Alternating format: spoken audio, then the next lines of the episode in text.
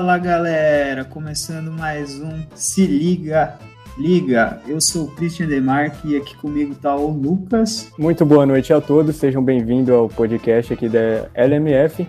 E hoje a gente está aqui com uma temática bastante interessante para vocês, que o Christian vai estar apresentando agora. Vai ser sobre empreendedorismo e energia solar. E ninguém melhor para estar tá aqui que o Luiz Guilherme e o João Paulo. Boa noite, tudo bem? Sou Luiz Guilherme, faço, fiz engenharia elétrica na Unesp. Infelizmente, o grupo foi criado logo quando a gente estava saindo, então não tive a oportunidade, mas acho um grupo interessantíssimo e vai ser muito gratificante poder falar um pouquinho sobre nossa vivência dentro do empreendedorismo e da energia solar. Boa noite, galera. Tudo bem? Meu nome é João Paulo, eu também fiz engenharia elétrica aí na Unesp de Ilha Solteira. Hoje, falando com vocês aqui, é, tanto eu quanto o Luiz Guilherme, falamos aqui como engenheiros recém-formados, sócios proprietários hoje de um projeto, um sonho que começou a ser construído dentro da Unesp, tá certo? Então é um prazer aí, desde já a gente agradece todo ao grupo, ao Christian, ao Lucas, pela oportunidade da gente estar tá passando um pouquinho aí das nossas experiências.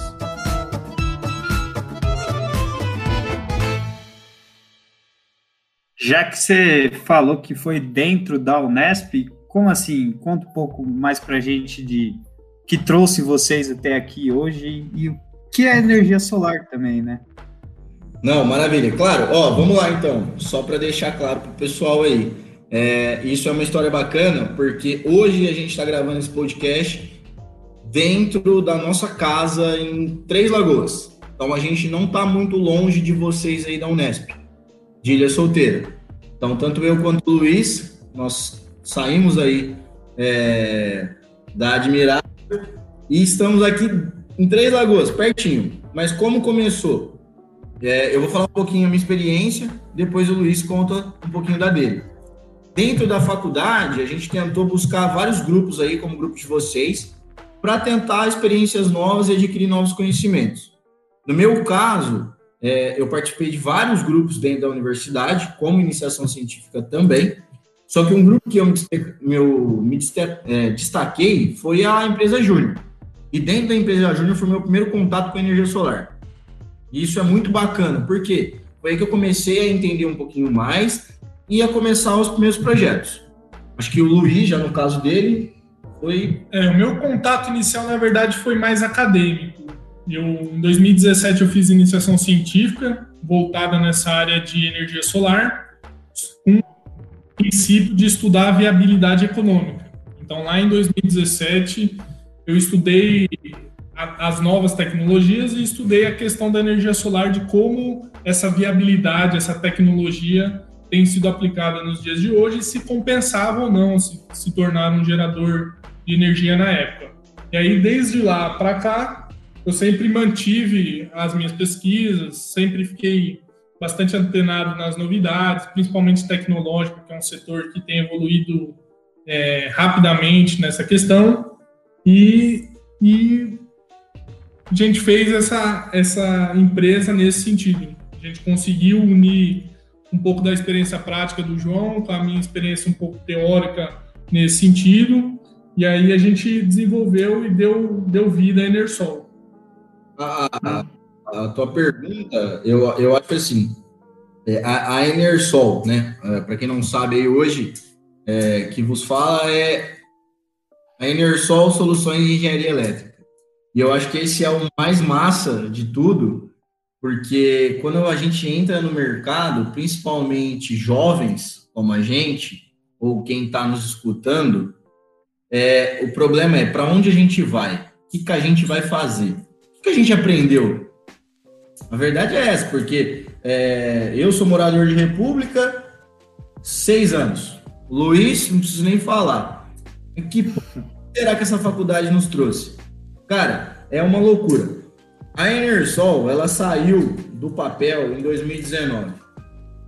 Enquanto o Luiz estávamos na faculdade. Ele começou trabalhando com a parte de payback de energia solar eu comecei com a parte de projeto. não foi a gente escolher o mercado. Não foi assim, ah, hoje a gente acordou e a gente vai investir em energia solar. A gente sabia que era um mercado fantástico, a gente sabia que energia solar, é, por muito contraditório que pareça, energia solar hoje o pessoal acha que é, tem toda a pegada de sustentabilidade, mas hoje, como se trata de um podcast de investimento, hoje é um dos melhores investimentos, diria mais, de renda fixa que existe. É garantido. É garantido. Não, a gente não acordou assim, vamos para esse mercado que é um mercado que está é, no auge e é aqui que nós temos que ir. Não. Foi uma oportunidade que nos apareceu e com toda a experiência que a gente adquiriu ao longo da faculdade, hora que a oportunidade surgiu, a gente estava extremamente capacitado para pegar. Então, o que, que a faculdade, é, já tomando um pouquinho aí do meio acadêmico, o que, que a faculdade nos permitiu? A faculdade nos permitiu a estar capacitado para quando uma oportunidade dessa surgisse, nós estamos totalmente assim preparado, preparado à vontade para fazer o, o projeto. Tá? Então, mas tipo, vocês estavam à vontade pelo conhecimento que vocês tinham sobre o assunto de energia solar, né? Creio eu. Mas, tipo, sobre empreendedorismo, vocês, tipo, sabiam ou nada? Hum, honestamente, a gente sabia a parte teórica, a gente vai, vocês vão futuramente fazer, a gente fez a, a matéria de empreendedorismo, e de certa forma serve para nos dar uma base mas na prática, mano, é tudo diferente. É, não importa o tanto que você planeje, planeje, planeje, planeje, algumas coisas sempre vão precisar é, estar respaldadas de, de, de, um, de, uma estrutura, de uma, uma capacidade que você adquire com o tempo.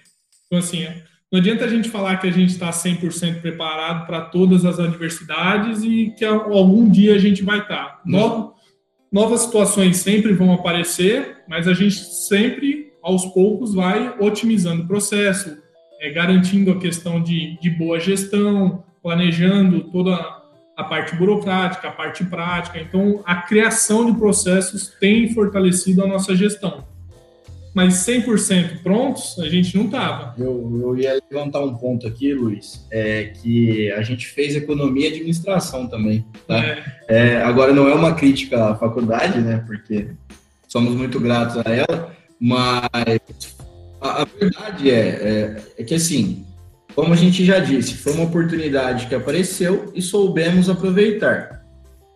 A faculdade, infelizmente, nessa questão de empreendedorismo, ela não prepara os alunos. Uhum. Por isso que é tão importante ter grupos como vocês para saber passar esse tipo de conteúdo para o pessoal, tá? Então, assim, é, quando a gente abriu a empresa, o que, que é nota fiscal? O que, que é nota fiscal de serviço? O que, que é imposto pagar? O que, que é simples nacional? Cara, isso não é abordado em nenhum lugar. Só que aí que tá ah, eu acho que é o mais interessante, é, e eu acho que isso tem que vir de todo mundo, cada um tem que buscar o que ela precisa, ou saber onde encontrar. Então eu acho que esse que é a pegada. Tá? Não que a gente é, foi fácil, foi tudo lindo, maravilhoso. Daqui a pouco a gente conta os perrengues aí que a gente é, passou, mas. Pelo contrário, foi difícil. Exatamente pelo que o João falou. A gente não estava preparado, não se sentia preparado nessa questão de empreendedorismo. São muitas coisas que devem ser levadas em consideração, a parte financeira, a parte jurídica, questão burocrática, tem tantos detalhes, tantas coisas que você precisa pensar, entender, que é o que a gente sempre brinca. Às vezes a gente, a gente é formado em engenharia, mas a gente é um pouco advogado, a gente é um pouco administrador, a gente é um pouco de tudo. Porque você precisa entender o processo por qual você passa diariamente. Inclusive, isso é uma oportunidade maravilhosa.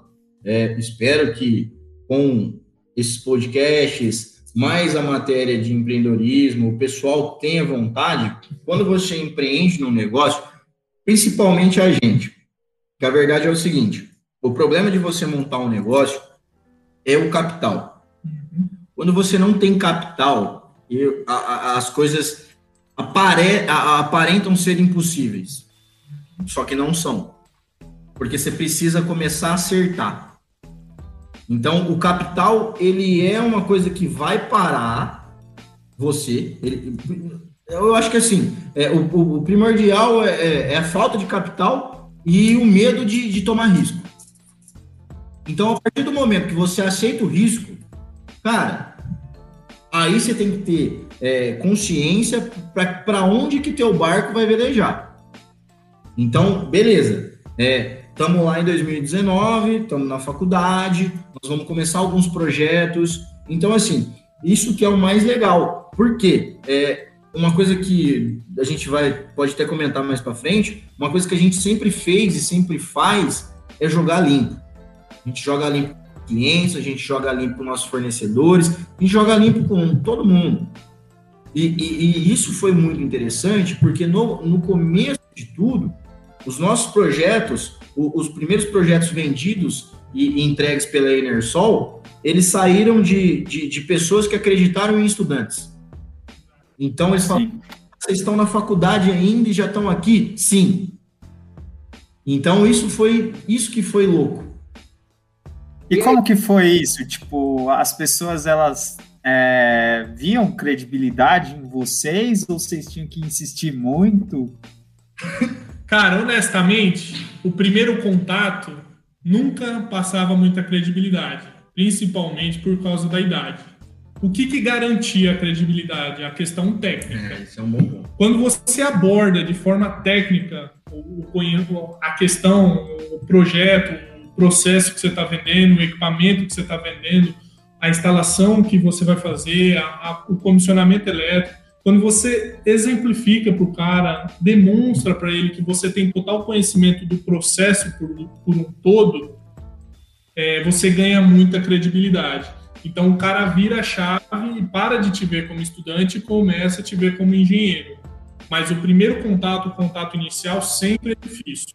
Mesmo agora que a gente já está, de certa forma, consolidado, o primeiro é, contato ainda é, é, considerado, de certa forma, atritoso, delicado, exatamente. Sim.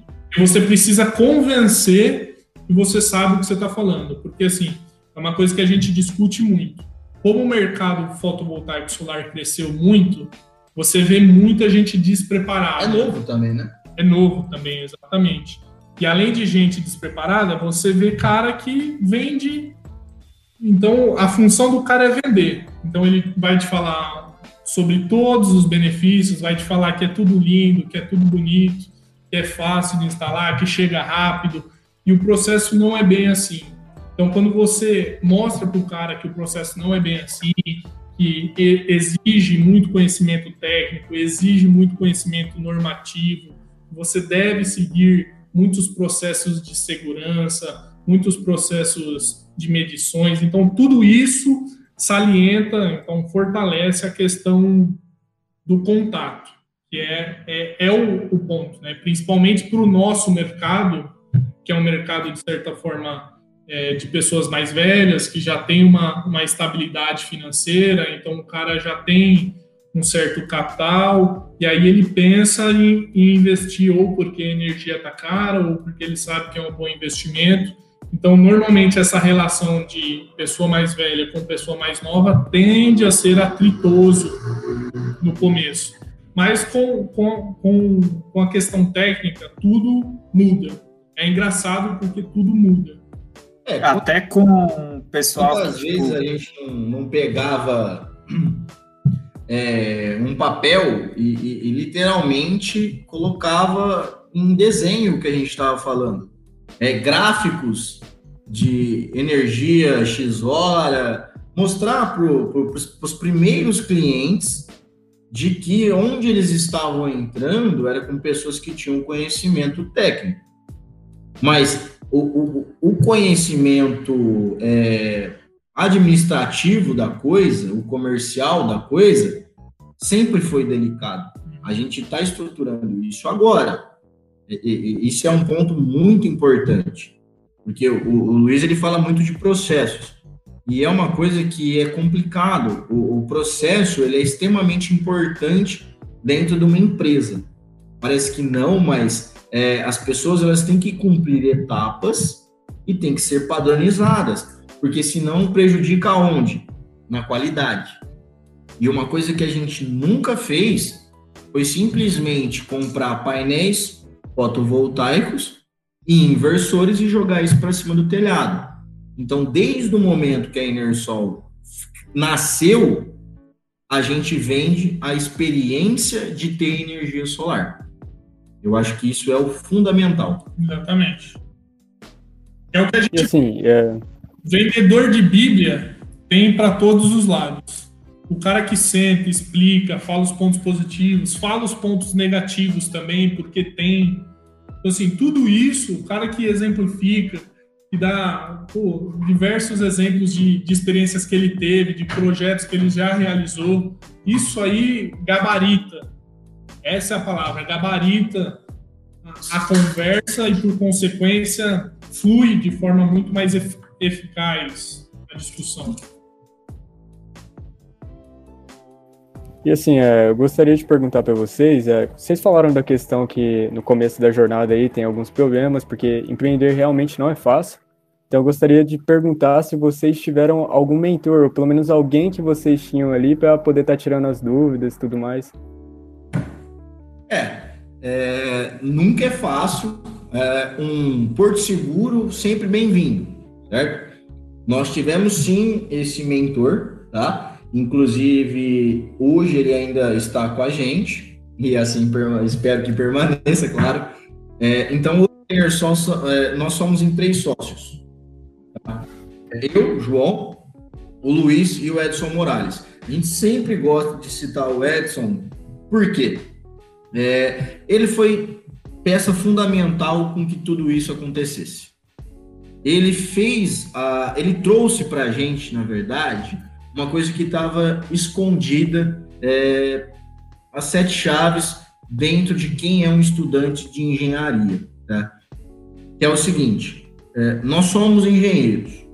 Hoje, a, as pessoas que se formam, é, claro, tem outros cursos e não só engenheiros vão empreender, mas a gente fala por experiência própria e pessoal, tá? Então, ele nos lembrou de que engenheiros é, são pessoas que servem basicamente para resolver problemas de outras pessoas.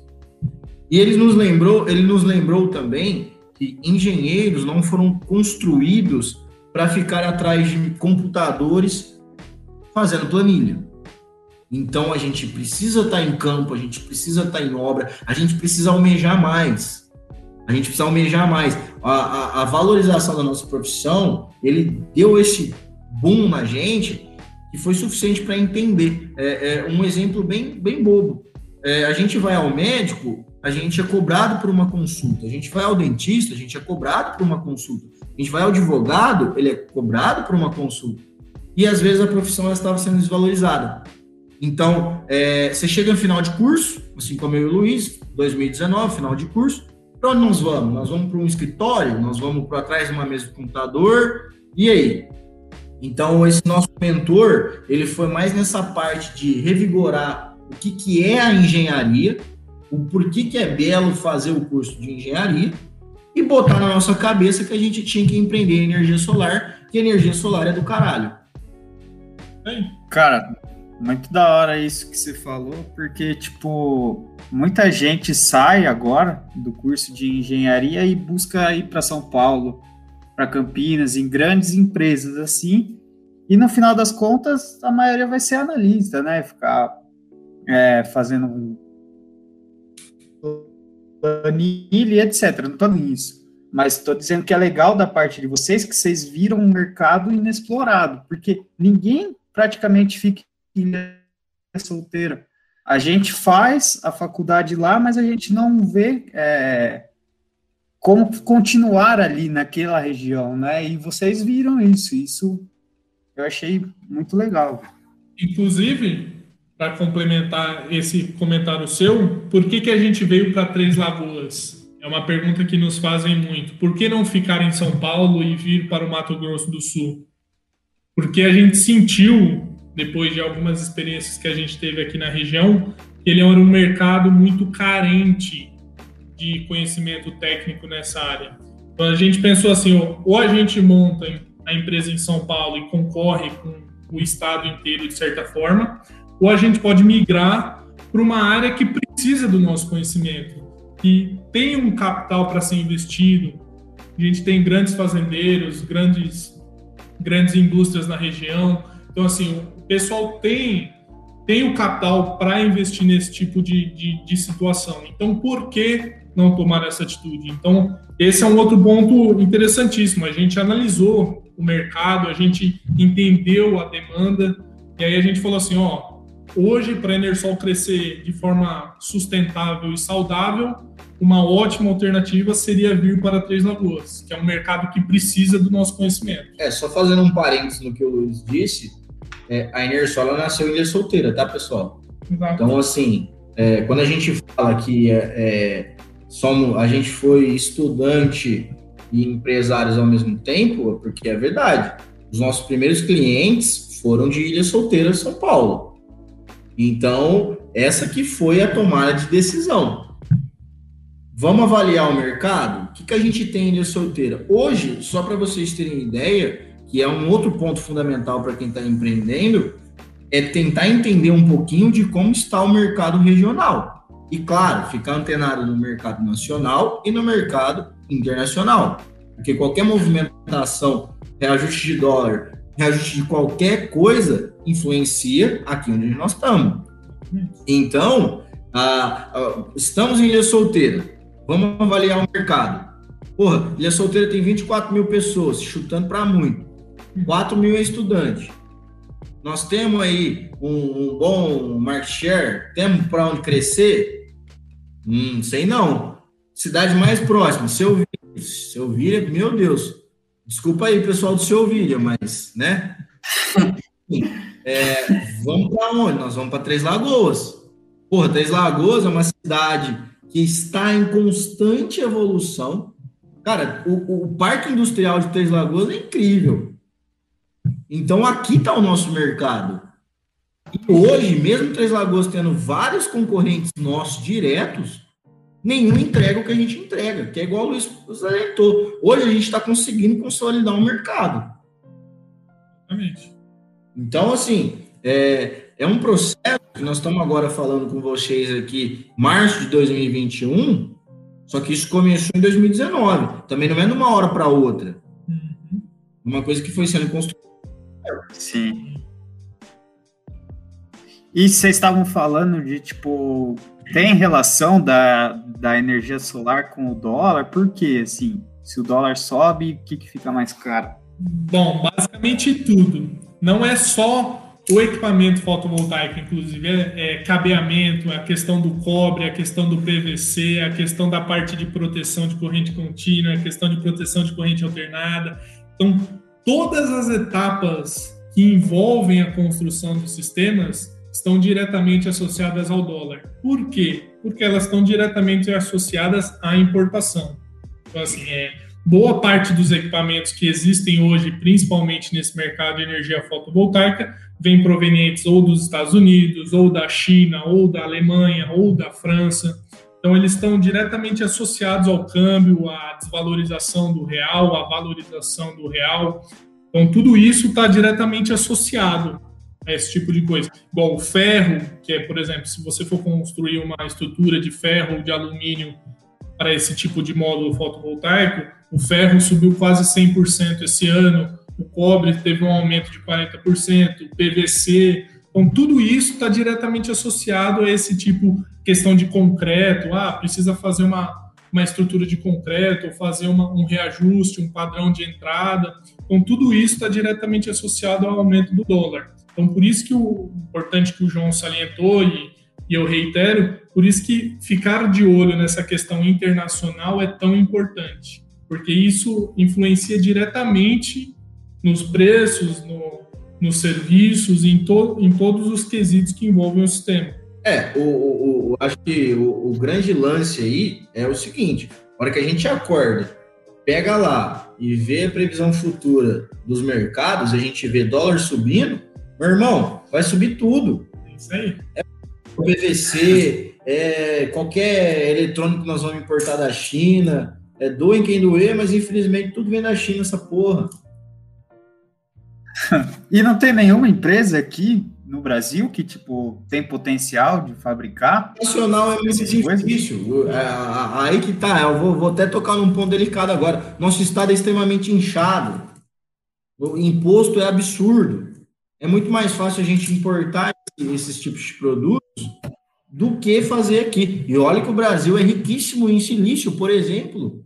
Meu Deus, os painéis solares hoje que a gente produz, que, é, produz, né? Que a gente vende, em, sua, em sua grande maioria, são silício.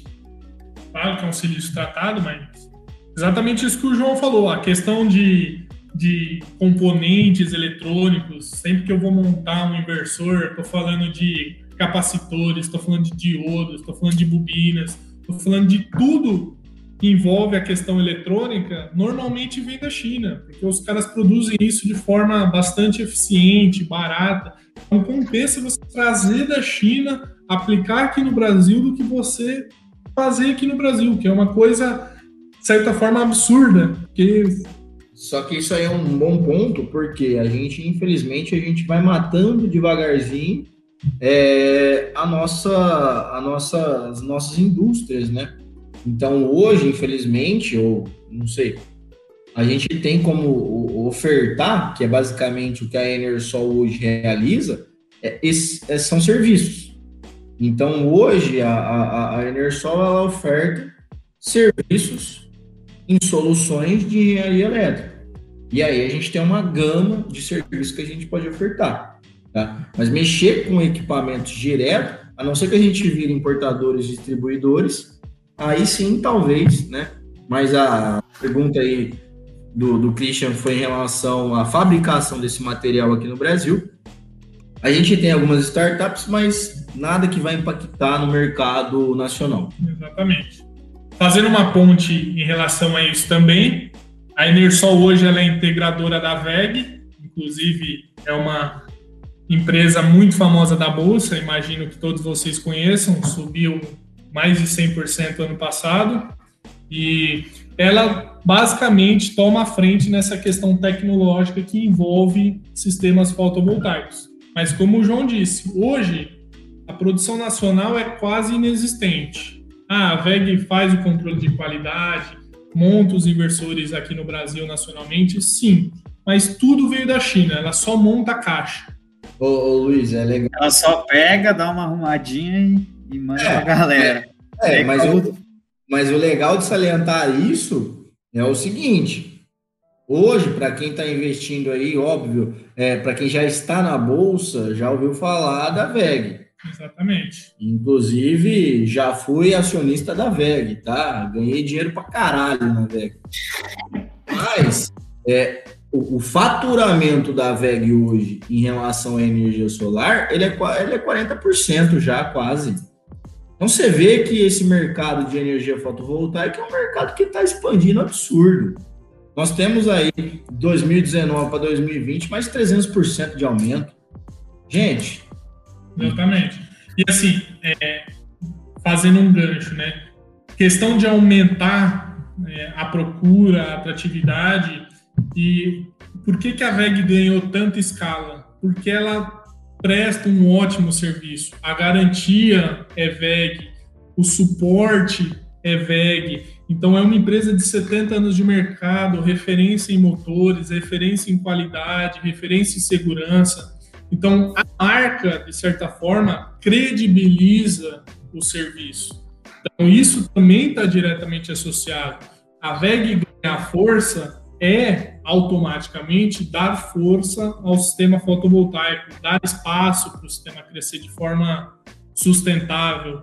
Então, assim, por isso que a gente gosta sempre de falar, nós, Enersol, somos integradores da VEG exatamente por isso, porque nós prezamos por qualidade, por segurança, por garantia, por suporte técnico. Então, nós prestamos esse tipo de serviço pensando exatamente nesses pontos. Então, nós é, associamos muito as metas e qualidades da VEG nas metas e qualidades da Enersol. Então a gente faz essa mescla de forma bastante limpa. É, Paga nós aí, VEG. Para quem conhece empreendedorismo aí é o MVV. Exatamente, MVV.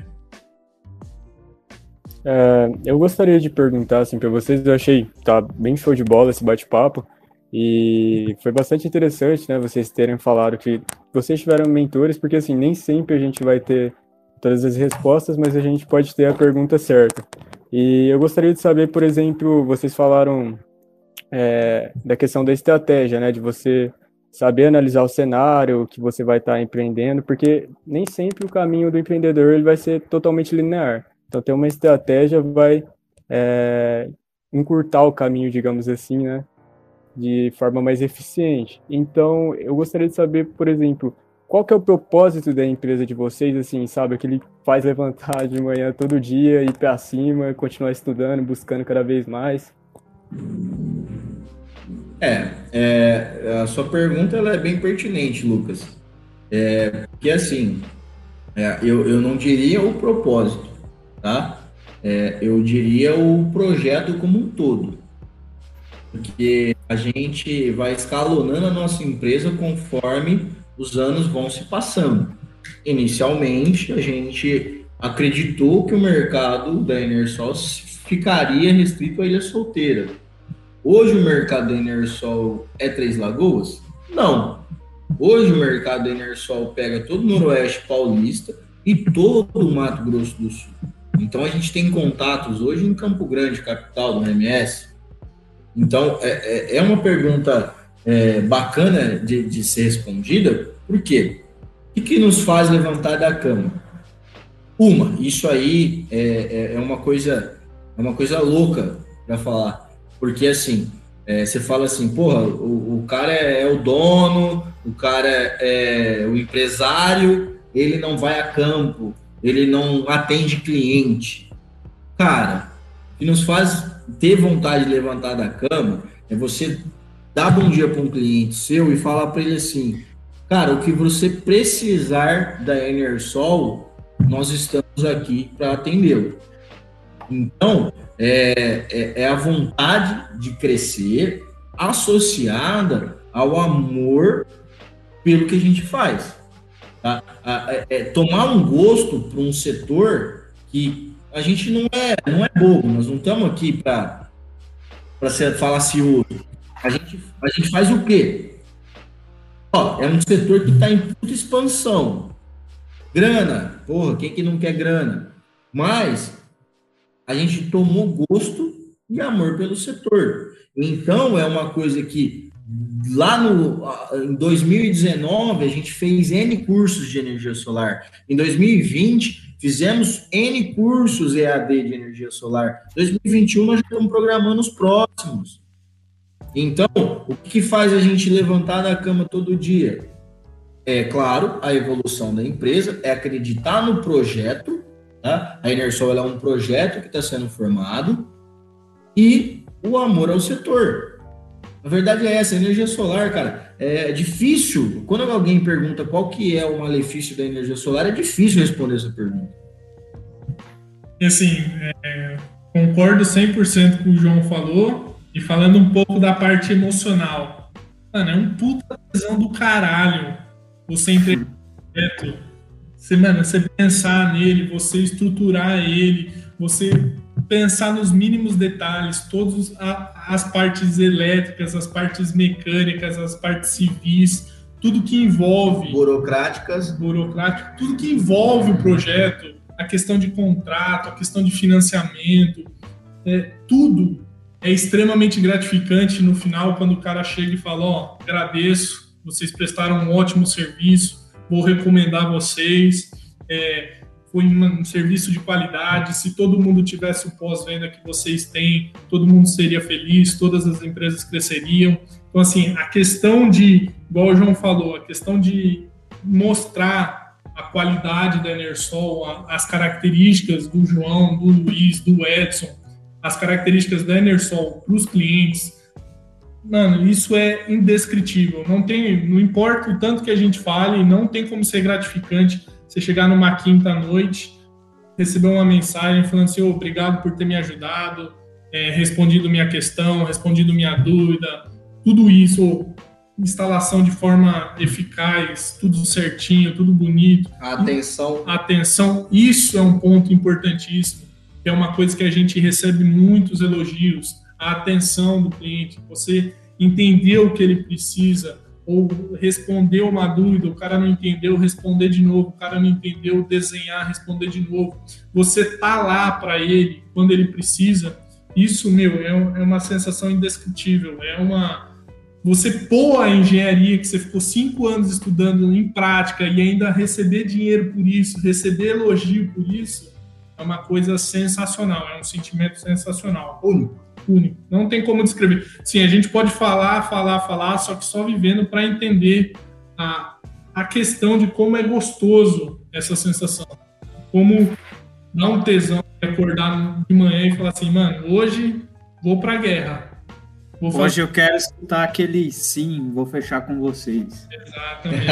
Inclusive, já adiantando para vocês, ó, dia 4 do 3 de 2021, realizamos aí dois projetos hoje, fechamos dois projetos hoje. Tá? É, tô comemorando o podcast. Não, mas, é, e aí eu já, já dou um conselho para o pessoal que está saindo da faculdade ou para o pessoal que já está no mercado aí como estagiário reclamando. Pessoal, é, quem trabalhar uh, tem que ser gratificante. Sim. Quando você está fazendo uma coisa que não é gratificante, é complicado dizer. Às vezes o dinheiro, né, receber por aquele trabalho que você está fazendo, ele vai falar mais alto, ele vai gritar mais alto. Mas, cara, se a gente não gostasse do que a gente hoje estamos fazendo para nossos clientes, entregando para os nossos clientes, a gente não acordaria às 6 horas da manhã e voltaria para casa pelo menos 9 horas da noite. Inclusive, deixa aí pro grupo aí, pro Christian, pro Lucas, voltamos mais cedo hoje às 9 horas da noite para gravar esse podcast. Senão era para estar no escritório trabalhando. Fala aí, Luiz, não tem moleza não. E assim, é, faz parte do jogo. Se você quer ver a empresa crescer, você tem que abrir mão de algum. Se doar, né? Exatamente. Exatamente. Se você quer ver roda girar, se você quer ver o negócio dar certo, você tem que abrir mão desse tipo de coisa. E você tem que sentir tesão por aprender sempre. Aprender uma questão técnica, aprender uma questão burocrática, aprender uma questão jurídica, aprender uma questão de gestão, aprender uma questão financeira. Um novo serviço que a faculdade nem passou perto. Exatamente. Então, assim, você tem que estar sempre com tesão de ter aprendido processo de ter aperfeiçoado um processo, de ter melhorado a gestão de um processo, de uma equipe, tudo. Então você tem que sentir tesão pelo bagulho que tá acontecendo, entendeu? Tá dando certo. Sim. Cara, muito legal tudo isso que vocês estão falando aí. Parabéns aí que vocês fecharam as obras hoje. Obrigado. Cara, eu queria voltar num tema que o João falou no começo do podcast, que é a relação da energia solar com investimento. Tipo, como que a gente relaciona isso? Energia solar é um investimento mesmo? É de curto, médio, longo prazo? É, é, é, é essa pergunta é, é, ela é muito boa, porque, afinal de contas, né? O que, que a Enersol vende de verdade? ou qualquer outra empresa ligada ao setor, claro, porque nós estamos pontuando aqui que é a nossa empresa mesmo e a gente quer fazer marketing. Demorou? Mas é o seguinte, é, pessoal, quem aí busca algum tipo de investimento, principalmente investimento em renda fixa, investimento garantido, energia elétrica é o melhor investimento. O pessoal que já está na bolsa aí tenham empresas de energia não tem como, não tem como. As pessoas não vão deixar de consumir energia elétrica. Pelo contrário. Então, assim, é, a gente vai precisar fabricar, né, um termo bem. É, vai fa fabricar energia. Então, a, a, a, hoje eu não vou carregar o meu celular porque tá cara a energia. Não vai. No máximo, a pessoa vai dormir suando, sem ligar o ar-condicionado, do que né, economizar energia. Então, assim, o, o que a gente vai entregar na ponta para o nosso cliente final é basicamente um investimento a longo prazo. É isso.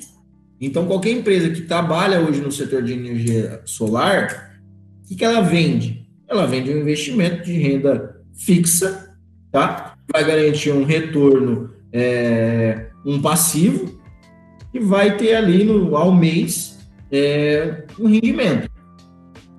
Hoje, hoje, hoje, é, em 2021, qual que é a inflação energética no Brasil hoje?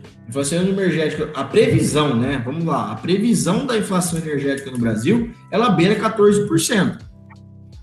Mas, assim, eu desconheço, tá?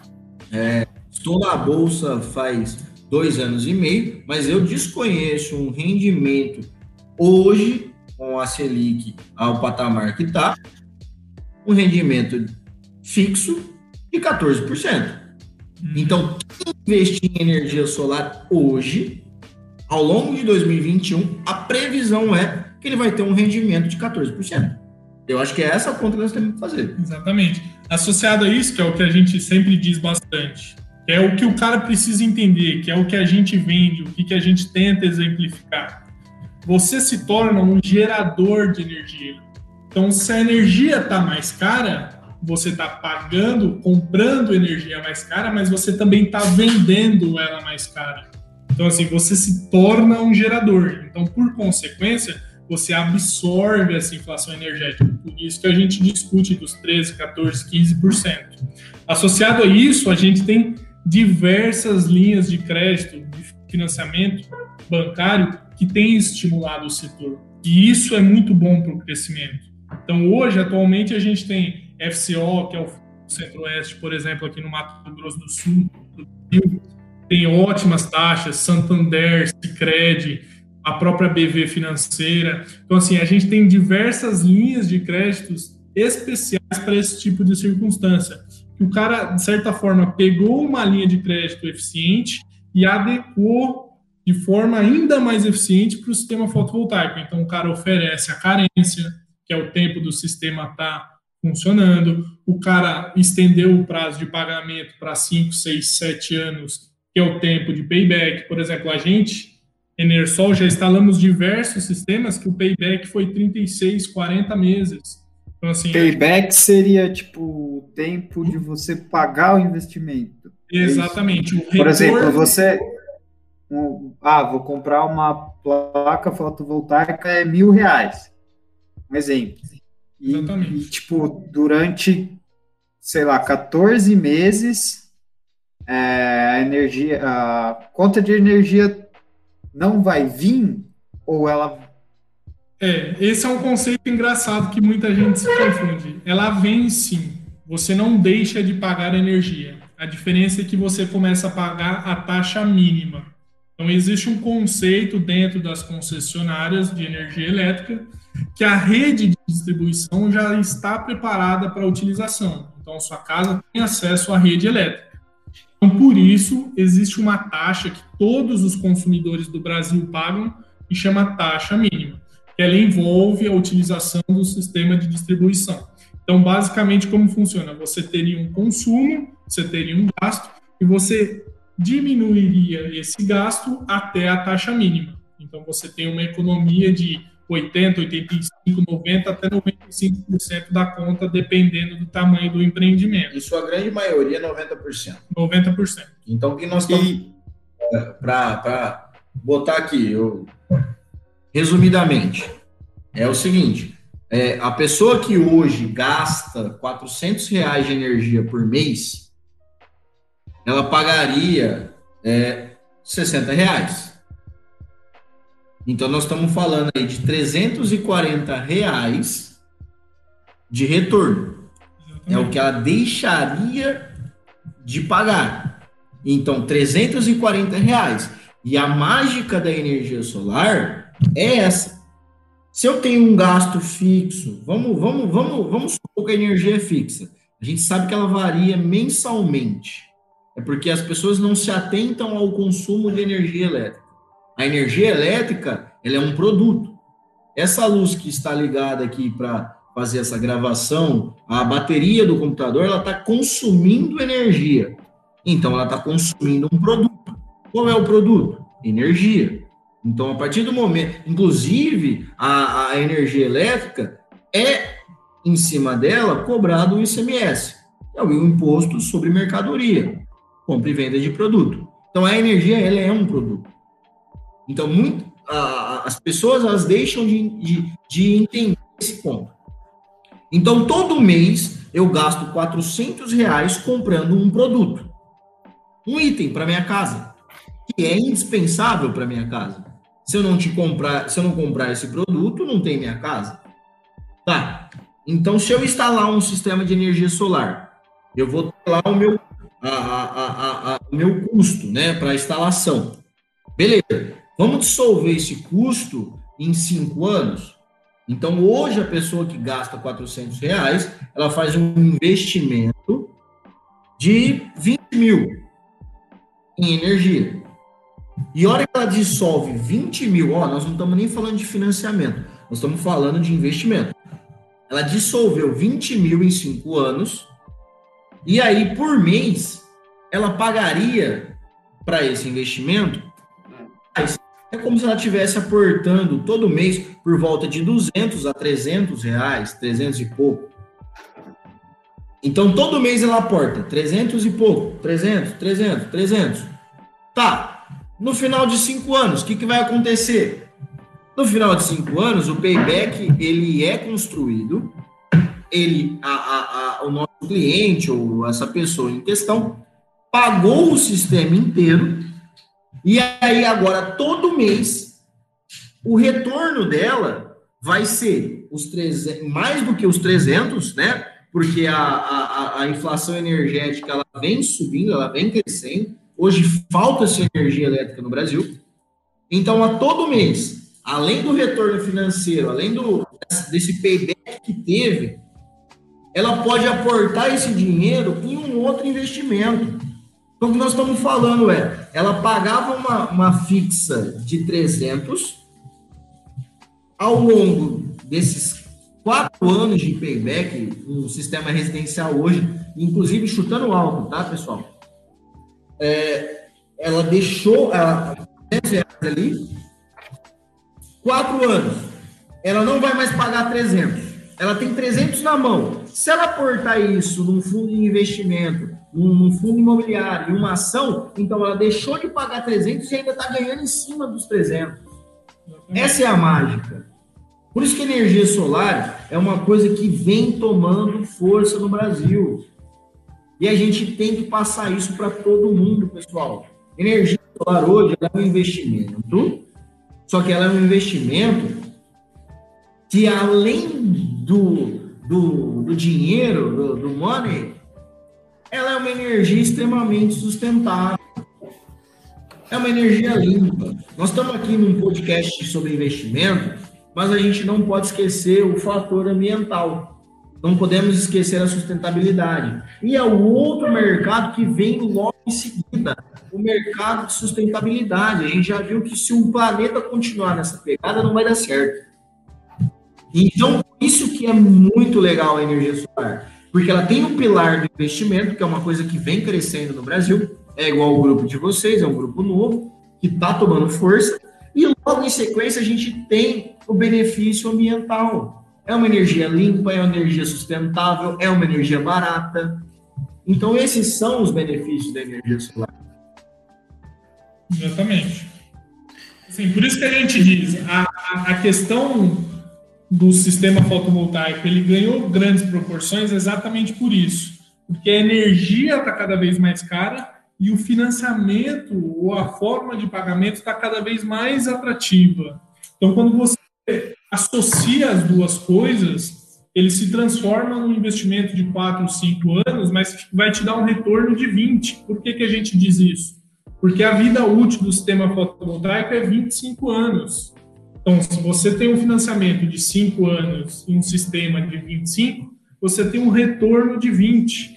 Então, assim, é exatamente isso que o João estava falando. O retorno, ele é mágico exatamente por causa disso, porque você associa as linhas de crédito especiais com essa questão da inflação energética. Então, se torna um investimento muito atrativo, muito atrativo. É, Sim. Só tomando um gancho aqui, é, a, gente, a gente fala pra caralho mesmo, tá, pessoal? É. é. Normal, tudo bem. É, a gente falou no começo, o negócio é amor pelo, pelo setor. E, ó, deixando bem claro para vocês, é, tanto eu quanto o Luiz, nós somos acionistas hoje na Bolsa de Valores, nós temos outros investimentos, nós temos a Enersol como plano A e nós já investimos em energia solar. Tanto o nosso escritório em Três Lagoas quanto a casa que aqui estamos gravando esse podcast são abastecidos por energia solar. Então a gente não vende uma coisa que a gente não utiliza. Sim, skin the game, né? Para vocês que Aqui é casa de ferreiro, espeto de ferro. é, Cara, uma dúvida que eu, que eu tenho, eu acho que pode até ser meio boba, mas tipo assim, se eu colocar vários é, painéis fotovoltaicos aqui em casa, eu consigo tipo vender essa energia? Esse é um ótimo questionamento. Legalmente, não. A comercialização de energia elétrica hoje, ela não é permitida na le- GD, na GD. na GD, claro. Na, que é a geração distribuída. na pessoal. geração distribuída, que é de pequeno porte. Então, hoje, não é permitido a venda de energia. Mas o que, que acontece? Você pode distribuir isso para outros imóveis que pertencem a você ou ao seu pai que fez o imóvel ou, ou sua família. Um vínculo. Um vínculo. Então, você pode sim distribuir. E por que, que a gente diz isso? Por que, que é vantajoso? Quanto maior o sistema, mais barato o quilowatt-hora produzido. Então, por consequência, compensa você construir um grande projeto do que vários pequenos projetos. Isso, inclusive, é uma, uma frente muito interessante. Por exemplo, o cara tem um comércio e tem a casa dele. O cara instala o sistema fotovoltaico no comércio, que normalmente ele tem uma grande área útil, tem um telhado melhor estruturado, e aí a, o excedente de geração ele pode mandar para casa dele, pode mandar para casa do filho, pode mandar para casa da mãe, do pai. Então você consegue fazer essa distribuição de créditos, mas a Sim. Não é permitida. A venda direta de energia elétrica ela é barrada. Exatamente. E- Pelo O que vocês acham de tipo casas é, que vão ser autossustentáveis? Assim, por exemplo, tem energia é, eólica também, né? Junto com a energia solar, se fizesse uma casa autossustentável. Não sei se vocês já viram ó, Claro, coisas do tipo. Captação de água da chuva também, bo- boiler de aquecimento de água solar. Existem várias ramificações nessa questão de residência sustentável. E eu vou ser honesto, para mim esse é o futuro. O apelo é, verde, o apelo ambiental está cada vez mais é, forte, fortalecido na nossa sociedade. Os nossos avós não ligavam muito para isso. Os nossos pais começaram a ligar um pouco mais. Nós ligamos um pouco mais que os nossos pais. Nossos filhos, por consequência, ligarão ainda mais. Então, assim, é, basicamente, a gente tende a ir para essa questão ambiental. A gente não tem muito como fugir. Essa questão de, de qualidade de vida, essa questão de bem-estar do planeta, ela precisa ser discutida, ela vai ser discutida, e isso fortalece ainda mais o setor. É, a, a, a pegada é, né, literalmente pegada, é a pegada verde. Ela vem espalhando, né? Inclusive a gente tem vários órgãos aí internacionais que fortalecem é, um pouco mais a, a questão da energia renovável, a questão do lixo reciclável, a questão da captação da água da chuva. Então a gente tem alguns outros aspectos inclusive na questão do, da construção ou material que vai ser utilizado, se é um material que vai ser biodegradável ou não. Start. Exatamente. Então, assim, é, um órgão que a gente sempre cita, é, quando a gente está conversando a respeito disso, porque a verdade é a seguinte, é, a, a, alguns clientes nos procuram por conta do investimento, assim como a gente já citou. Mas a gente tem sim clientes que vão, que nos procuram pela questão ambiental, pela questão de sustentabilidade. Então é legal quando esse cliente nos aborda, porque é um outro questionamento. Hoje a gente tem o Green, é, Green Building Council, que é um órgão internacional, que ele tende a mostrar alguns pontos e ele, ele faz uma pontuação daquele empreendimento. O quanto aquele empreendimento ele é sustentável, o quanto aquele empreendimento é verde. Tá? No Brasil, não, não, não é muito forte, ainda não é muito forte. Internacionalmente, fora do país, a gente tem o Green Building Council, que ele pontua o empreendimento, e se o empreendimento tem uma boa pontuação, ele é isento de alguns impostos. Tá? Então, assim, é, mas a gente vê que começa a ser construído no Brasil hoje a, a, a uma importância verde. Tá? A uhum. palavra é essa. Então, a gente tem alguns planos é, de leis municipais que é a questão do IPTU, do, do IPTU verde, por exemplo. Ah, eu tenho lá captação da água da chuva, eu tenho lá energia solar. Opa, você é isento de IPTU, então. Então, isso é mais um benefício, é mais uma motivação para quem está investindo em energia solar. Mas, é, sendo bem sincero agora, sendo bem sincero para vocês, vocês que nos escutam agora, poucos clientes procuram por conta disso.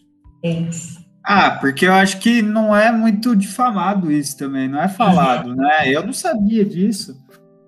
É, fazendo, fazendo uma ponte internacional, por exemplo, questão da China, que é uma coisa que a gente discutiu muito. Hoje a China é pioneira em tecnologia, é pioneira em fabricação, é pioneira em, em, em estudos de novos, novos processos, novas, novas alternativas. E por quê? Porque a China tinha muito problema, porque boa parte da matriz energética dela era baseada no carvão.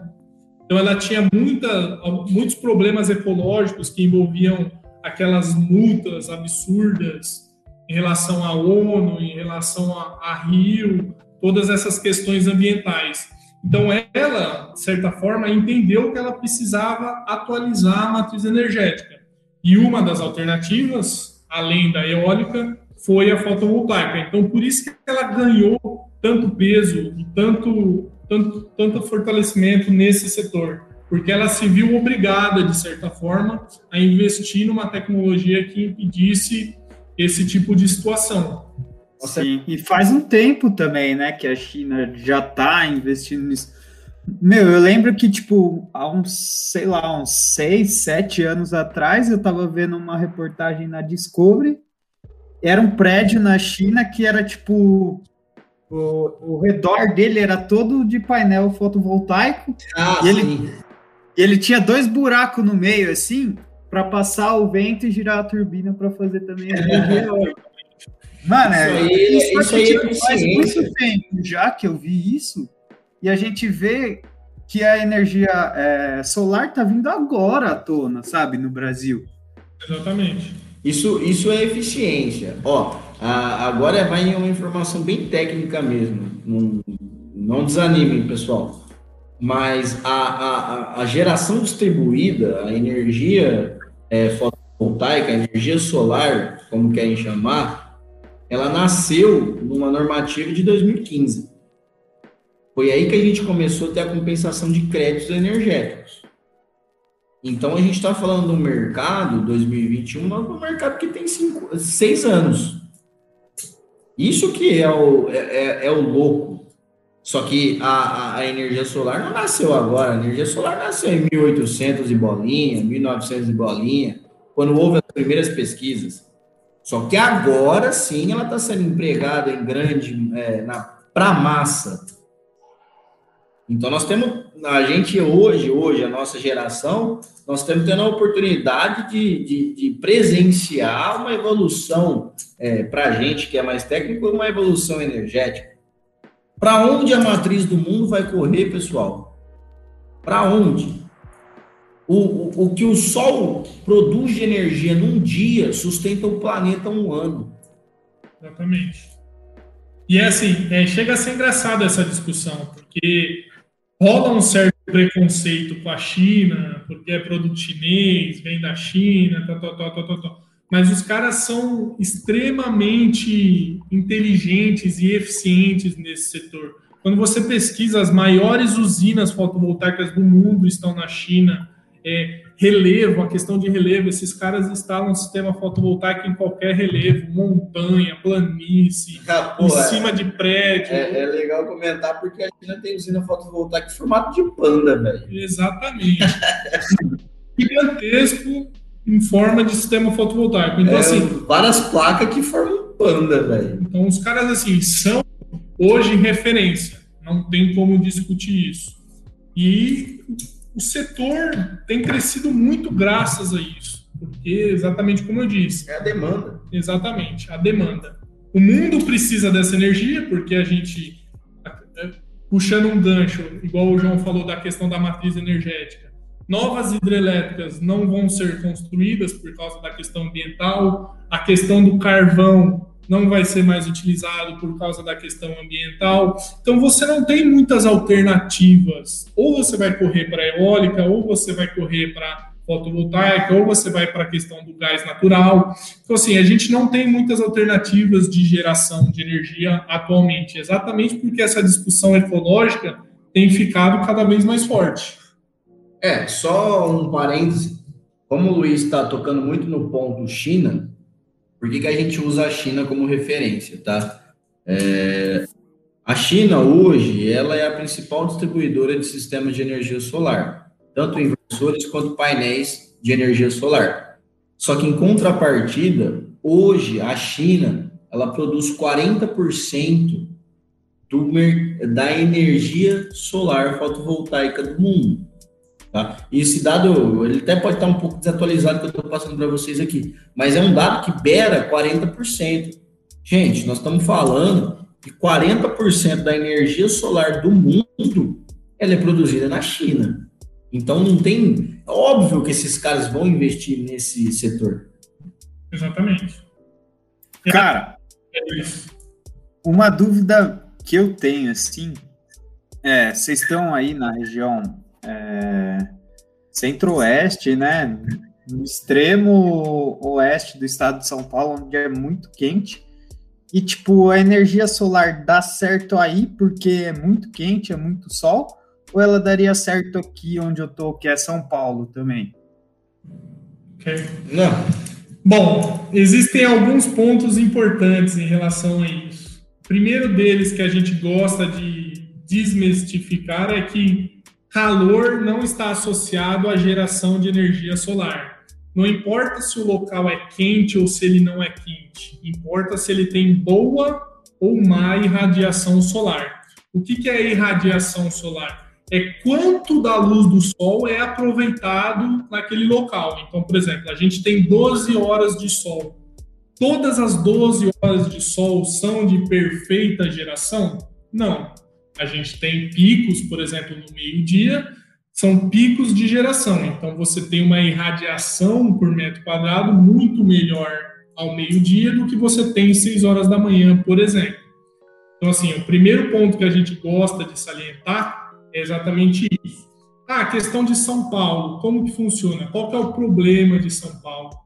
Boa parte da irradiação do estado é, ela é refletida exatamente por causa da poluição. Então, assim, pontos que levam em consideração a questão da irradiação. A gente tem um lugar que tem muito sombreamento, então, por exemplo, uma casa que tem muitas árvores em volta, mesmo que ela esteja numa boa, um bom local de irradiação, ele não é um bom local de sistema fotovoltaico de instalação, ou um local que tem muita, por exemplo, São Paulo capital, você tem muito problema de poluição, então você tem muita irradiação sendo refletida e, por consequência, não sendo convertida em energia solar. Então, não necessariamente um local quente está diretamente associado a uma boa irradiação e a uma boa geração. Existem locais no norte e nordeste que estão mais próximos, por exemplo, do, da linha do Equador e não necessariamente tem uma geração melhor do que o Centro-Oeste. Então, assim, existe um mapa, existe um, um estudo. É um mapa solarimétrico. Solarimétrico, exatamente. Então, existe um estudo sobre a irradiação que incide no Brasil. Exatamente como eu disse, existem diversos fatores que influenciam nesse tipo de análise. Então, assim, para resumir o que o Luiz falou, e já assim, ó, é, isso aí é algumas, é alguns tabus da energia solar que nós estamos disponibilizando para vocês aqui, ó, em primeira mão, é, sem só ir para cima, pagar curso, essas coisas. É, é, tem que salientar isso. Temperatura, ela é maléfica para o sistema de energia solar. Quanto o local é mais quente, quanto maior o calor, pior é a geração. Exatamente. Calor não reflete geração de energia solar. Por isso que a gente começa a entrar nos meandros do dimensionamento de um sistema de energia solar. O quanto que esse sistema vai produzir para mim? O quanto eu invisto e o quanto eu tenho de retorno. Exatamente. Então, é, são, são detalhes que, se a gente começar a falar aqui é, tecnicamente, eu, todo mundo vai dormir nesse podcast e acho que não é que assim, é uma pergunta que muitos fazem. Então quer dizer que não vale a pena investir em energia solar em São, São Paulo? Paulo? Não, pelo contrário, vale a pena. A diferença é que provavelmente o seu payback, o seu retorno vai ser mais extenso. Você talvez que, o investimento vai ser maior. O investimento vai ser maior porque você vai ter que compensar essa geração ou adicionando mais módulos ou instalando em algum local. Então, assim, tudo isso está diretamente associado ao dimensionamento do sistema. Então, existe um estudo, sim, inclusive é um estudo que envolve diversos anos, então você precisa conhecer o índice de radiação naquele local durante 10, 15, 20, 25 anos, porque você tem uma mudança significativa na irradiação em diversos locais do Brasil, por exemplo. Então, tudo isso precisa ser bem estruturado para você poder garantir a sua geração. É, um, um, um parênteses aí para o pessoal que está ouvindo esse podcast, é que quando o Luiz fala de irradiação solar, o Luiz ele basicamente está falando do quê? Irradiação solar hoje ela é a questão da produção de energia. Então a gente a gente fala de irradiação solar e a gente vai converter essa irradiação solar em watts. Watts é potência. Então é o que o meu eletrodoméstico, é o que o meu celular, é o que a bateria, é o que as coisas vão consumir, tá? Então a, a qual que é a pegada da energia solar? Nós vamos transformar a irradiação solar, os raios solares, em potência. Tá? Isso é feito por conta aí dos painéis fotovoltaicos, que é um material especial, não vem ao caso aqui discutir, certo? Então, a gente tem um mapa solarimétrico, inclusive a região de Minas, né? Região de centro-oeste, são as regiões que têm o maior índice de radiação solar. O sul da Bahia, o norte de Minas, tem índices fantásticos. Sim, da hora. Galera, uma coisa que eu queria perguntar para vocês é tipo, eu quero, sei lá, investir em, em, energia solar, só que indiretamente. Digo indiretamente, tipo, ah, vou comprar uma ação de, sei lá, de uma geradora de energia, por exemplo. Uhum. Tem, tipo, empresas que fazem uso de energia solar no Brasil, listadas Sim. em bolsa. Sim, inclusive uma delas, a EDP, que eu já também fui acionista durante um bom período, que é a Energias do Brasil. Ela, ela é de, de origem portuguesa, mas ela está aqui no Brasil com certa força no Norte e Nordeste, e ela tem investido com força nessa parte de energia solar. Inclusive, ela está montando uma grande usina, uma usina de grande porte, para ajudar essa questão de, de distribuição, porque assim, ela na verdade está hoje em todos os setores, tanto na transmissão, como na distribuição, como na geração. Mas com força, atualmente ela está na transmissão. Então ela quer ganhar novos, novos campos. Então a EDP, por exemplo, é uma delas. Como a gente já citou, a VEG é uma delas. Então a VEG ela produz inversores solares. Então, é um pouquinho diferente a pegada, né? Exato, é um pouquinho diferente. Então, assim, uma investe mais na tecnologia. A outra na geração. A outra na geração, exatamente. E você quer um dado impressionante da EDP? É. Logo em primeira mão aqui, a EDP é sócia da Blue Sol. Da, da Blue Sol. Blue Sol. A, a, a EDP, como você falou, ela é listada em bolsa hoje. E eles estão comprando participações numa empresa de distribuição de equipamentos fotovoltaicos. Então, uhum. e a gente vê, é, a, a, verdade é o seguinte, né? É, empresa de energia solar, é, todas as grandes empresas geradoras estão indo para a energia solar, porque é muito barato, né? E é o que a gente discutiu, eles não têm muitas alternativas. Então, assim, ou ele vai fazer uma usina eólica no Nordeste ou no Sul, ou ele vai investir na energia fotovoltaica, ou no Centro-Oeste, ou no Norte de Minas, ou no Sul da Bahia. Então, ele não tem muito para onde fugir. Então, a, as concessionárias, as geradoras, têm procurado essa alternativa para fortalecer, principalmente porque a questão de chuva está cada vez mais difícil de você previsionar a questão de chuva, a questão de seca. Meses anteriores, que eram, por exemplo, meses de chuva, se transformaram em meses de seca. Meses de seca se transformaram em meses de chuva. Remetendo à geração hidrelétrica, é. exatamente. Então, assim, porque hoje boa parte da nossa matriz ela é envolta em energia hidrelétrica. Então, quando a gente tem um problema na geração de energia hidrelétrica, a gente tem um problema na matriz energética brasileira. Então, tudo isso, por isso que exatamente existe a, a, a bandeira amarela, a bandeira vermelha, toda, toda essa questão de tarifação. Então, tudo isso está diretamente associado. Então, as próprias geradoras estão investindo na alternativa solar e eólica. É, e a gente falou da EDP, mas, pessoal, é, não é nenhum conselho de compra e venda de é. ação, é. não. É, só que aí que tá, tem a Engie, tem a SGT, são excelentes empresas, é. todas elas investem em energia solar. É porque investir em energia solar é energia barata e limpa. Tá? Sim. Eu, é, eu acho eu, que a maioria das geradoras vão para esse caminho agora, né? Claro, porque é barato, cara. Eles vão distribuir, eles vão estar tá distribuindo energia que eles pagaram barato para produzir. É, então, mais dividendos aí pra gente, mano. Exatamente. Logicamente. Eu mesmo, eu sou acionista da EDP, da SGT e da Engie. Então, assim, cara, é, é, é E como que é, tipo, mesmo porque eu acho que consome muito tempo de vocês, né? Igual vocês mesmos falaram, que fica até 9 horas da noite e tal. Vocês têm tempo para estudar o mercado financeiro, para ver coisas de investimento? Cara, honestamente, boa parte do nosso tempo vago, na verdade, ele é gasto nesse tipo de coisa.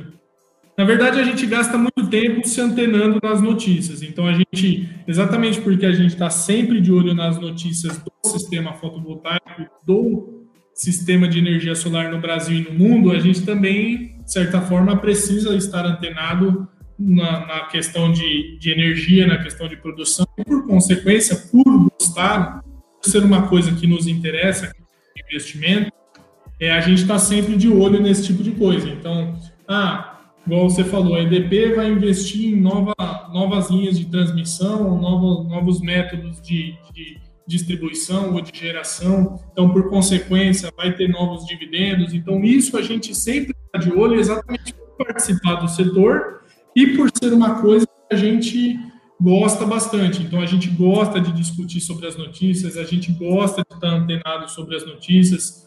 A gente consegue viver o mercado financeiro? Honestamente, não. Tem semanas que a gente passa sem ler uma notícia, mas sempre que a gente pode, a gente está discutindo, a gente está comentando sobre sobre as empresas, alguma notícia que a gente viu em relação ao mercado, alguma expansão, alguma notícia que vai fazer ela cair ou ela subir. Então a gente está sempre discutindo a questão de fundos imobiliários, de certa forma é um investimento mais seguro, a gente sempre está discutindo também.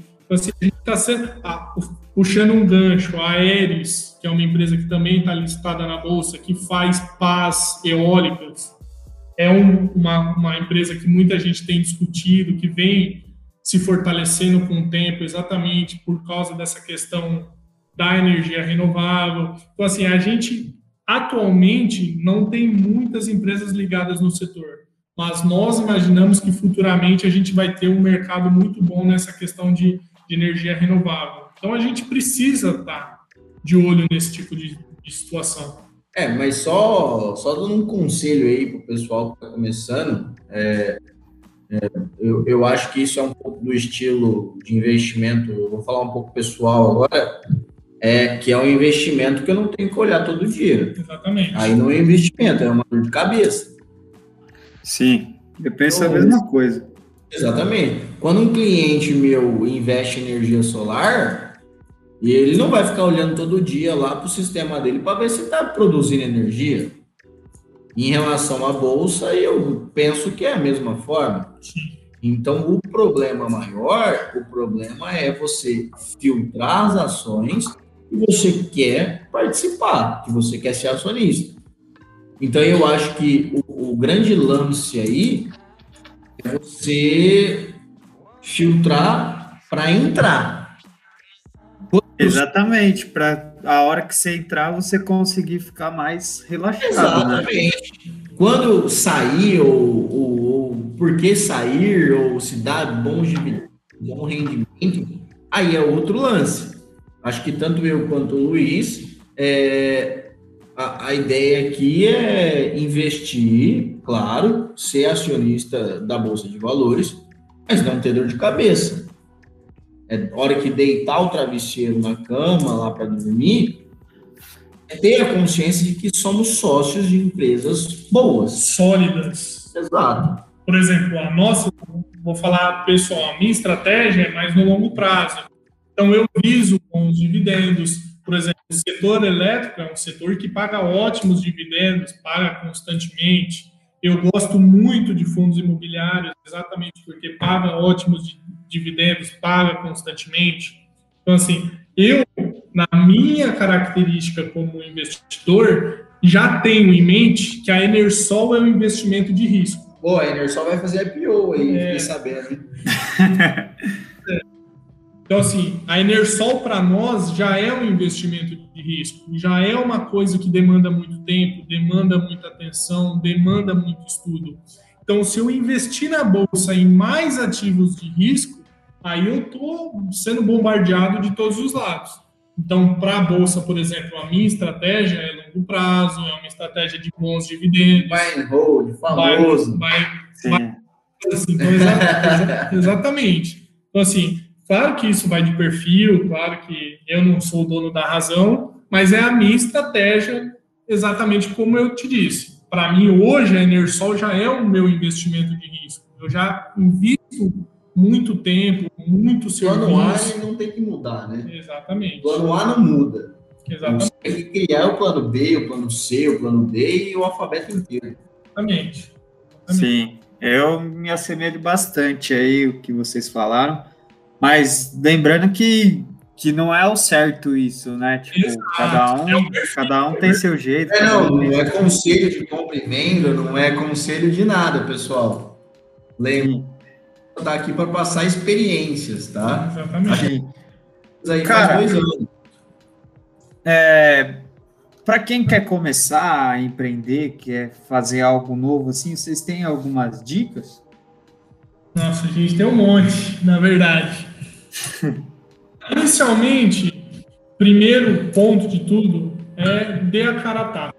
É difícil, é difícil, é foda, é foda. Ninguém vai botar muita fé, ninguém vai botar muita fé, mas você precisa botar. Se você gosta da sua ideia, se você confia na sua ideia, você precisa pôr a cara a tapa.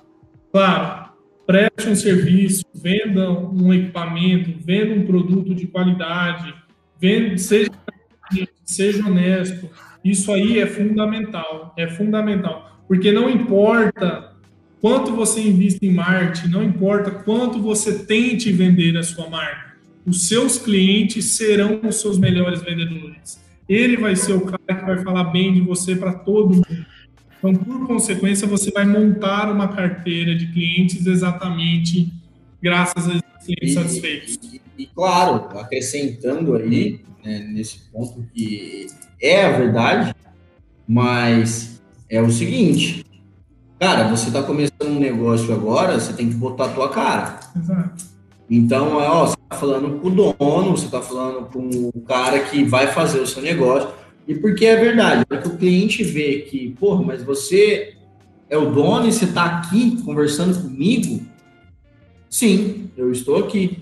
É, não, não, não, como que eu, como que eu posso falar? É, não categorizar clientes. Clientes são clientes. Não tem um cliente grande ou cliente pequeno. Muito pelo contrário, né?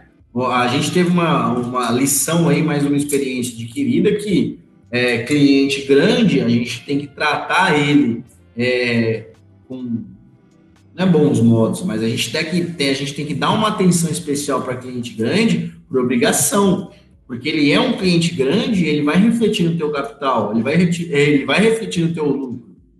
Mas clientes pequenos é o cliente que ele tem um delta de crescimento muito maior. Então, assim, é, é botar a cara a tapa.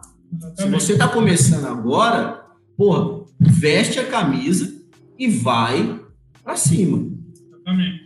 E aí, assim, na próxima etapa, que é uma coisa que a gente aprendeu com o tempo, a gente aprendeu apanhando muito, tente sempre, sempre protocolar processos, tente sempre criar uma gestão eficiente, entenda os mínimos detalhes de como a sua empresa funciona, como que ela deve funcionar, onde você está errando, onde você pode cortar gastos, onde você pode investir mais capital. Então, quando você é, protocola todos esses tipos de. de padroniza, de, né? padroniza esses, essas etapas de processo, você consegue ver gargalos, você consegue ver oportunidades de investimento. Então, isso que a gente costuma dizer muito. É, mente tudo, tudo que vocês pensam, tudo que vocês fazem tem um documento, tem alguma coisa que, que guarde essa memória, guarde o que deu certo, guarde o que deu errado. Então, toda essa questão de gestão, toda essa questão de protocolação é de extrema importância para o crescimento sustentável da empresa. Porque, assim, o problema é quando você cresce de forma exponencial muito rápido, quando você ganha muita escala muito rápido, porque as coisas saem do controle. Então, desde cedo, desde o começo, tenha tudo padronizado para não sair do controle. Você vai entender que se você crescer, você sabe exatamente onde você precisa investir com esse crescimento. Então, assim, tente sempre documentar esse tipo de, de experiência, de situação. Pô, aprende, vendi um cliente, vendi um sistema que não deu certo por causa disso, disso e disso. Por que, que não deu certo? Por causa disso, disso e disso entenda por que, que o processo não deu certo, entenda por que, que o processo deu certo. Então, essa questão é, é de extrema importância, é um conselho que é, é diferencial, é diferencial, principalmente para a gente que normalmente não está preparado para esse tipo de situação. Sim, e o pessoal às vezes acha até chato, né? Tipo, pô, deu certo aqui e tal, mas por que, que eu tenho que anotar isso, mano? É, é chato. E aí, é, e aí depois não, não entende direito o porquê deu certo, como que vai fazer para continuar dando certo. É, é, que esse é o grande problema, né? O problema é você ter fuga de inteligência. O problema é quando você monta, você executa um serviço, uma obra, e ela é complexa, ou até mesmo uma obra simples, você tem que registrar, você tem que anotar o passo a passo de como foi feito, porque você tem que pensar que essa obra ela vai ser repetida. Que aquela pessoa que executou, ela não vai mais estar ali. A próxima pessoa que pegar aquele documento que você criou, ela vai conseguir seguir os seus passos. E se ela vê que nenhum dos passos foi errado, ela vai tentar melhorar e deixar um pouco mais acessível para o próximo. Então, isso é o legal. Então, é, é, esse registro, essa forma de processar a informação dentro de uma empresa, para quem está começando, ela é muito importante. Então, é, é, cadastrar cliente, ter todas as informações do seu cliente, saber quando o, o, você vai atender esse cliente, o cronograma de execução, isso tudo são, são detalhes que a princípio parece que não é importante, mas é super válido. Exato. São conceitos, de certa forma, simples, mas que são difíceis de ser aplicado na prática constantemente, que é o que a gente diz muito. Não adianta você documentar uma vez e nunca mais documentar também. Você tem que estar em constância, paulatinamente documentando, entendendo o que, que deu certo, o que deu errado, como você pode aperfeiçoar. Existem diversos processos dentro da Enersol que foram é, revisados e aperfeiçoados cinco, seis, sete, oito vezes. Até dar certo. Até dar certo. Ou até dar é, estar de forma coerente atualmente como a gente acha que deve ser feito. Mês que vem a gente pode mudar, pode ser que o processo não esteja tão redondo quanto deveria, a gente achar uma falha, achar um gargalo. Então, isso é importante. Você está sempre vinculado com o seu negócio, entendendo que ele precisa crescer de forma sustentável. E para isso, você precisa documentar. Apesar de ser chato, apesar de ser cansativo, é uma coisa que vai fazer o seu negócio crescer de forma é, natural e de forma sustentável, que é o mais importante. Sim, muito bom. E igual no podcast passado a gente estava conversando um pouco sobre isso, e a gente comentou que às vezes o básico não é feito, né? E a gente sabe isso também. É, é, é, a gente vai falar uma máxima aqui que a gente aprendeu ao longo dos anos, tá? É, nós vamos disponibilizar para vocês aí também na íntegra que às vezes o óbvio precisa, precisa ser dito. Exatamente. Então, o óbvio, ele precisa ser dito. Ou seja, às vezes o básico, ele precisa ser feito. E muita gente não faz.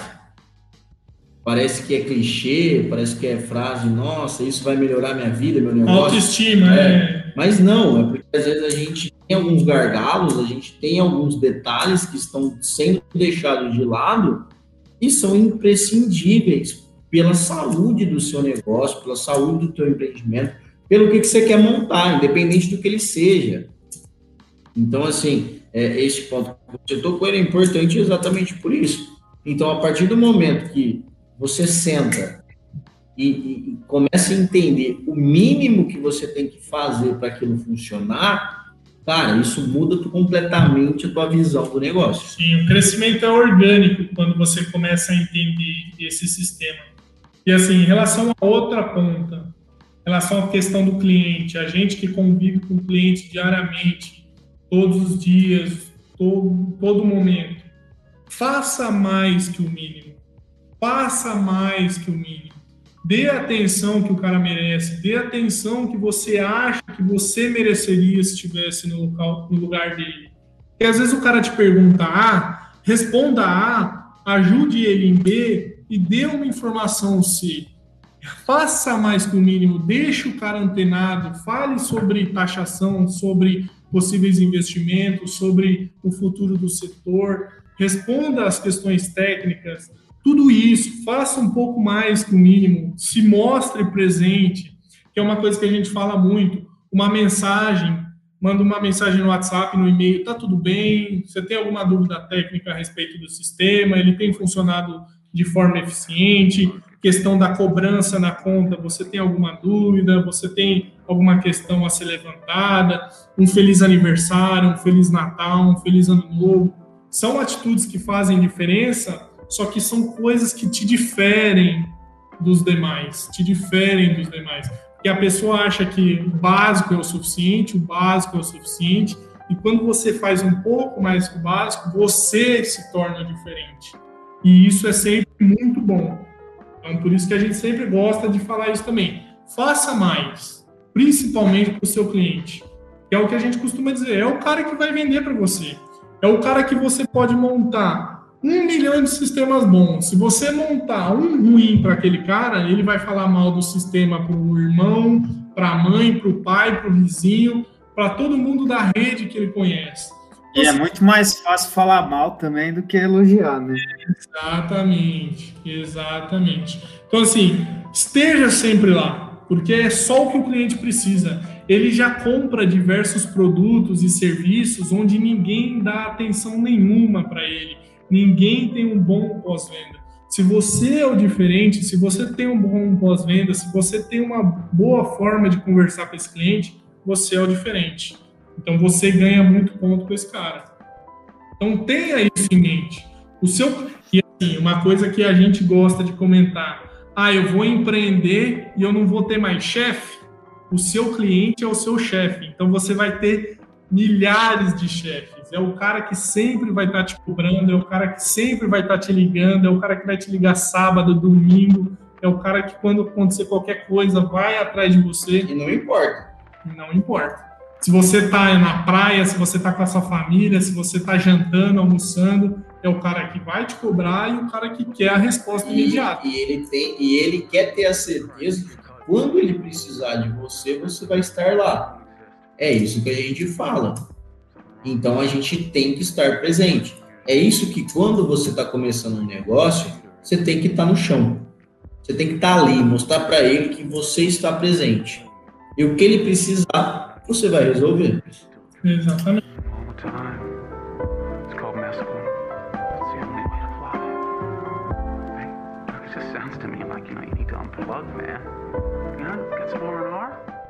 Cara, muito bom esse papo com vocês. Eu que agradeço aí pela experiência que vocês passaram, por esse tempo que vocês deixaram pra gente. É, espero que quem esteja escutando aí também tenha aprendido, com certeza aprendeu. E contato para falar com vocês é Enersol? Isso, enersol.engenharia, Instagram e Facebook. Ou pode chamar a gente também no nosso e-mail da engenharia, que aí já fala direto comigo com o Luiz, que é engenharia.enersolms.com.br, que aí cai já direto aqui no Mato Grosso do Sul, é pra gente.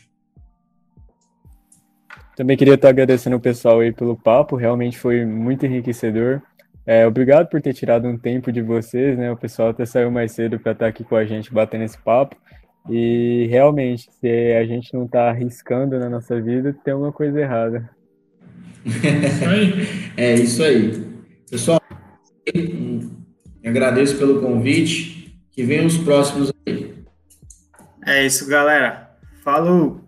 Falou, falou, Dinho.